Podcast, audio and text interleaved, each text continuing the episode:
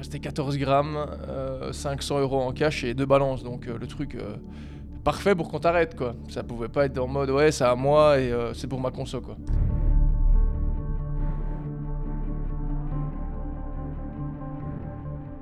Il y avait un mec euh, qui s'est fait caler avec de la gouze et euh, en fait bah, c'était même pas ma bœuf et euh, bah, il a dit en fait parce que c'était un, comment dire un pote de l'internat et il a dit simplement en fait que, que c'était moi qui avait qui avait de la bœuf et donc du coup ils sont allés dans ma chambre et ils ont retourné la chambre quoi. Je me suis fait arrêter, c'est le cas de le dire. J'étais en, cours de, en cours de sport, ça je m'en souviens très bien. J'avais 17 ans. Ouais, j'allais avoir mes 18 dans, dans quelques mois, ouais. Et euh, donc je reprends et j'étais en cours de sport et puis euh, il y a l'éducateur qui est arrivé et qui m'a dit écoute, il y a la police qui est là, il faut que tu nous suives. Et donc euh, dans ma tête, bah, je savais très bien pourquoi ils venaient. Hein. Enfin ils m'ont dit ouais viens on va fouiller ta chambre. Et parce qu'on me dit je sais pas, il y a sûrement une loi qui dit qu'ils peuvent pas fouiller si je suis pas là ou je sais pas quoi. Et ben voilà ils ont fouillé ma chambre et ils m'ont dit il, y avait, il restait 14 grammes, 500 euros en cash et deux balances. Donc le truc parfait pour qu'on t'arrête quoi. Ça pouvait pas être en mode ouais c'est à moi et euh, c'est pour ma conso quoi. Et puis euh, les flics ont dit ben voilà euh, vous allez nous suivre au commissariat, une petite paire de menottes bien sexy dans le combi et en avant la musique vers le, poste vers le poste de flic quoi. Et ben voilà après le mec a posé toutes ces questions et moi j'ai inventé une histoire grosse comme le monde. L'histoire, c'était que bah, à cette époque-là, les week-ends, je sortais beaucoup en soirée, euh, tout ce qui était de Remembase, à Liège, Anvers.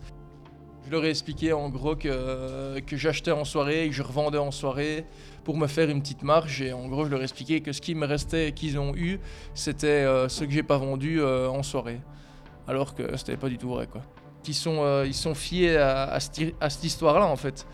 Et euh, parce que voilà, moi je voulais pas dire, entre guillemets, euh, je voulais pas dire euh, chez qui j'allais chercher, qui revendait pour moi, et toujours de conneries.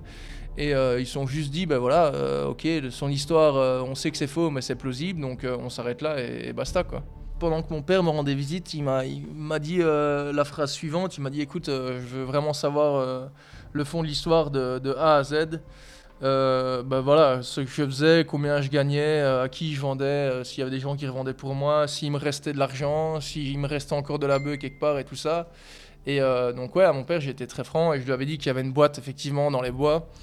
Et il m'a dit, bah écoute, le, jour où, tu sors, on va chercher cette boîte, on brûle tout ce qu'il y a dans cette boîte et, la confiance repart entre guillemets à zéro. Et euh, ouais, ouais, non, non, je suis sorti de ce, truc là. On a été chercher cette putain de boîte avec mon père là dans les bois. Et euh, dans ce petit feu là, on a mis euh, sympathiquement, ouais, je sais plus, une histoire de 1000 euros en cash et 25 grammes de bœuf. Et puis on a foutu le feu quoi. Et puis ça pue dans toute la baraque.